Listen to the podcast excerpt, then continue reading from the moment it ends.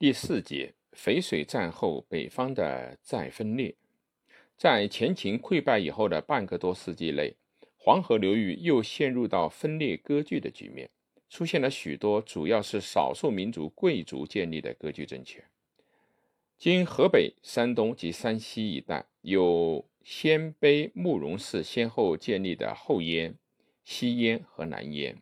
此外尚有冯跋在辽西地区。建立的北燕，今陕西和甘肃的东部及内蒙古的鄂尔多斯有羌族姚氏建立的后秦，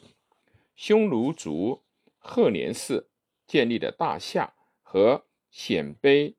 乞伏氏建立的西秦，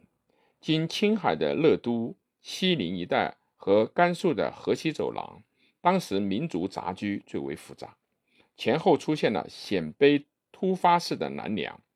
氐族吕氏的后梁，汉人李氏的西梁和卤水湖居渠氏的北梁，其中后燕和后秦比较强大，他们全盛的时候武装力量都在二十万人以上，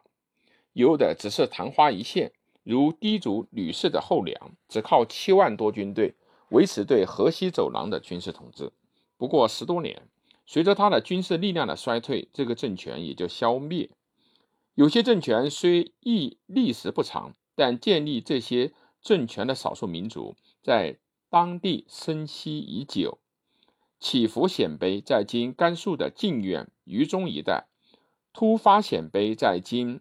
青海的乐都、西宁一带，都居住了一个多世纪。卤水湖居渠氏居住在今甘肃张掖的黑河河流域。甚至达五六百年以上。他们本部落的人数并不多，被部落贵族武装起来，用来控制面积不大的地域是有力量的。如果部落贵族要开疆扩土，和邻近的部落贵族长期进行无穷无尽的战争，那就会给其部落的人民带来巨大的灾难。部落内部的阶级分化本来是不显著的，求豪的得势。初具规模的政权的建立，阶级的分化也就剧烈起来。部落贵族上层在富裕生活中腐化下，下层人民在长期的混战中大批的死亡，农业和畜牧业生产遭到严重的破坏，部落人民穷困了，部落经济衰落了，建立在部落基础上的割据政权也就衰败下来。这些少数民族政权的统治者看到自己部落的人民穷困、经济衰落，越发要掠夺别的部落的劳动人手，掠夺别的部落的畜产和